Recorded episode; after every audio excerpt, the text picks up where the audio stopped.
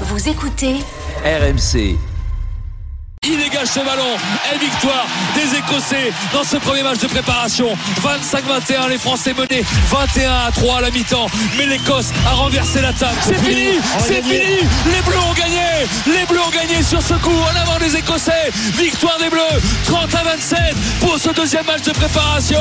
La victoire de l'équipe de France ce soir, 34 à 17 face aux îles Fidji, grâce à trois essais de Movaka, d'Antonio, de Makalou et 19 points au pied de Melvin Jaminet. 41 points pour l'équipe de France. Victoire des Bleus 41 à 17 avec ce dernier pétard de Melvin Jaminet. RMC. Bartoli. À la folie. Et oui Marion, nous avons envie de vibrer avec ce 15 de France. Les Bleus Bien qui sûr. se sont donc retrouvés hier pour lancer leur mission Coupe du Monde après quelques jours de repos, après un bain de foule samedi avec les supporters. Les Bleus sont aujourd'hui devant la presse à Roland Garros. Julien Landry est l'un de nos envoyés spéciaux. Bonsoir Julien.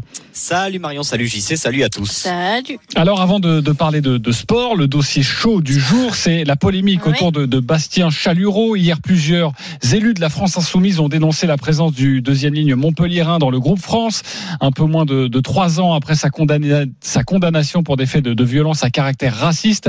Bastien Chalureau, qui a d'ailleurs été condamné à six mois avec sursis en première instance, il a fait appel, il est donc toujours présumé innocent. Je rappelle également qu'il a toujours nié les, insultes à, caractère raciste, mais forcément, Julien, cette affaire s'est invitée aujourd'hui, ce soir, là, en, en conférence de presse.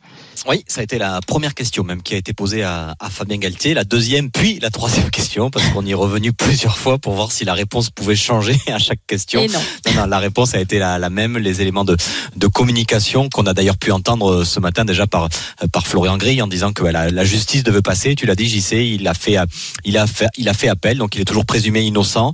Euh, Fabien Galtier nous a confirmé en tout cas que Bastien Chalureau avait évoqué euh, cette affaire avec eux, qu'il euh, avait toujours nié euh, faits de racisme qu'on lui reprochait. C'est d'ailleurs pour ça qu'il a fait appel. Antoine Dupont aussi en a parlé en disant que ben, ça se passait très bien avec Bastien Chalureau depuis qu'il était euh, revenu dans ce groupe, qu'il n'était pas affecté par cette affaire, qu'il avait également parlé de cette affaire auprès des joueurs, mais qu'il niait lui, en tout cas, les, faits de, de racisme. Je vous propose d'écouter la, la première réponse de Fabien Galtier à la question sur la polémique Bastien Chalureau. Nous, on doit rassembler, fédérer et partager avec euh, tout le rugby français, mais aussi avec tous les Français. Donc depuis 4 ans, le racisme n'a pas sa place dans notre équipe, il n'a pas sa place dans le rugby. L'intégrité est une valeur fondamentale de notre équipe, de notre sport. Bastien nous a informés de cette affaire et il nie fermement et formellement euh, les faits. Une procédure est en cours. Une procédure est en cours. Marion, avant de, t'entendre sur le sujet, euh, Julien Landry, la, la ministre des Sports, euh, Amélie Oudéa-Castera, a dû réagir aujourd'hui. Évidemment, hein, parce que ça a commencé à prendre euh, beaucoup d'ampleur. Donc euh, la ministre a assuré à cette occasion que le joueur qui a fait appel de cette euh, condamnation maintient sa version des faits, à savoir que oui, il y a bien eu des faits de, de violence, mais qui nie toujours et formellement avoir tenu des, des propos racistes. Et dans l'attente de la décision de, de justice, chacun doit laisser la justice faire sereinement euh, son travail. Voilà à peu près les, les éléments de langage que tout le monde a pu tenir aujourd'hui, hein, JC. C'est-à-dire que ben, il a fait appel, donc il est toujours présumé innocent.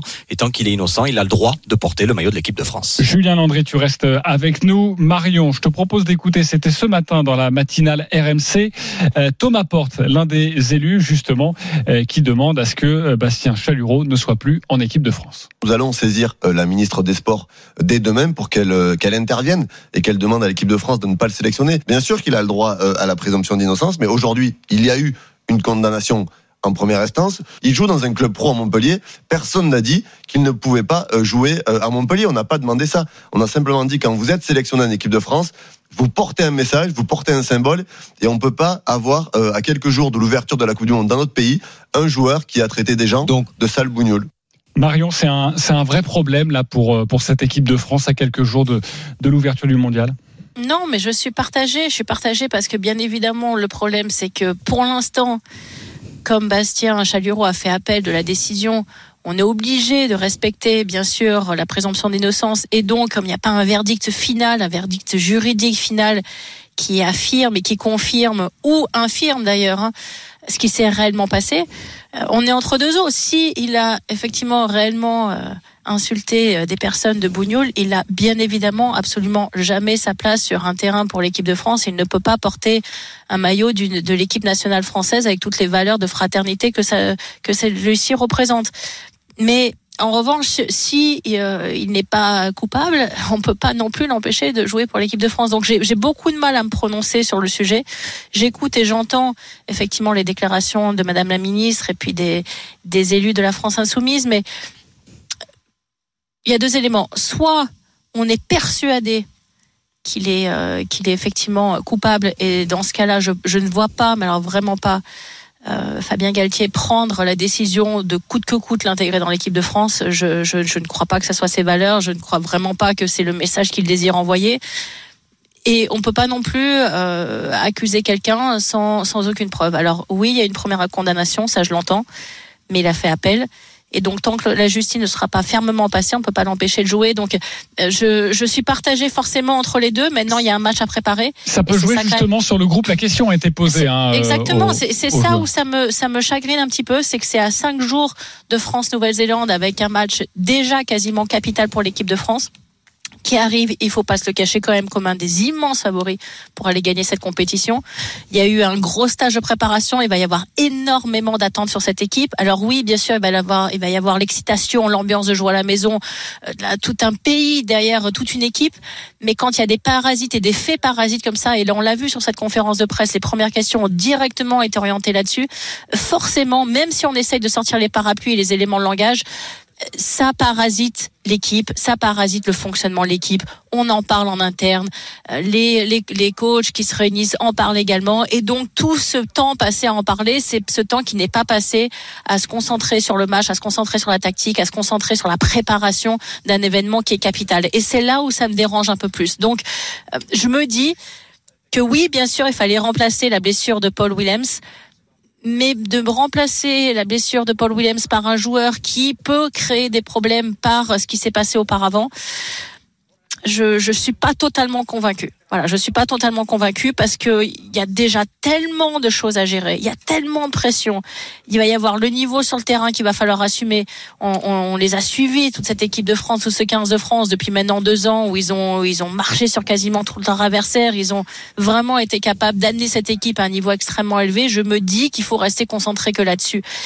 Et, et, forcément, ça va revenir ce sujet, ça va être récurrent dans toutes les conférences de presse. Et je pense que ça peut être parasite, malheureusement. Ouais, aujourd'hui, la conférence de presse a débuté il y a une heure, hein, à 18h45, et on a senti qu'au bout de la troisième question, euh, Fabien Galtier, euh, bah, on avait un petit peu marre en disant, vous voulez que je vous dise quoi? Vous voulez que je vous répète la, la première réponse? En tout cas, voilà ce que je peux vous dire aujourd'hui sur, sur cette affaire. Bon, Julien Landry, parlons de sport et de ce, ce premier match. Comment tu, tu as senti les Bleus à quelques jours de, de ce grand oui, match face, un match à, à préparer, les face à la Nouvelle-Zélande?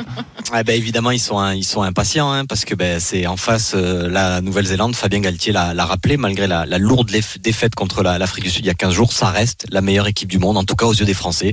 Ça reste la meilleure équipe du monde. 31 matchs disputés de poule, 31 victoires, 3 victoires en Coupe du Monde, euh, les meilleurs joueurs du monde. Voilà, ça reste euh, un mythe que les Français ont envie de, de faire tomber. Ils n'ont gagné qu'un seul des 10 derniers matchs contre la Nouvelle-Zélande. Alors évidemment c'était le dernier. On s'en rappelle tous au, au Stade de France, mais oui évidemment c'est un, une montagne qui se présente face à l'équipe de France. Évidemment, on ne parle plus que de ça au sein de l'équipe de France. La stratégie adoptée, comment se préparer à l'avant-match? Alors évidemment, il va y avoir beaucoup de choses à gérer, notamment la, cérémonie d'ouverture. Mais on sait que dans cette équipe de France, tout est préparé. Donc Grégory Aldrit nous a confirmé que il savait qu'il y avait la patrouille de France qui allait arriver. Ils connaissaient le show d'avant-match. Ils connaissent le trajet de leur hôtel jusqu'au stade. Ils ont réduit euh, l'entraînement avant-match qu'ils ont d'ailleurs tra- travaillé la semaine dernière. Tout est préparé. Et évidemment, vous allez entendre Antoine Dupont, le capitaine, est très très impatient d'affronter les On se prépare pour ça depuis 4 ans. euh, C'est le match d'ouverture de notre mondial euh, en France. Donc oui, on y pense beaucoup. Euh, Malgré ça, il faut arriver à avoir toujours un peu de, détachement, de recul pour pas que notre tête euh, 100% de la journée qui soit prise sur ça. Arriver à garder cette fraîcheur, ce naturel qui nous caractérise tout en gardant ce sérieux et cette intensité qu'on sait mettre dans les moments importants. Et ce grand match, c'est donc euh, vendredi soir, 21h au Stade de France entre la France et la Nouvelle-Zélande. On voit que tout est millimétré, les Bleus pensent à tout. Bon, il y a eu cette je vois affaire. que Julien a- a bien travaillé, a bien compris le principe de Bartoli Time. Si tu veux intervenir, il faudra bien bosser tes sujets. Donc je te félicite. Ouais, bah, c'est vrai que c'était sa première. Je pense qu'il est un peu ému, non, Julien? Ouais, j'ai eu peur que tu me poses une question sur Fabien Galtier et le maillot les Blacks, mais c'est bon, j'ai y échappé. T'inquiète pas, ça ce sera pour la. Nous, les bijutages, c'est la deuxième. Voilà, Ah, euh, c'est bon.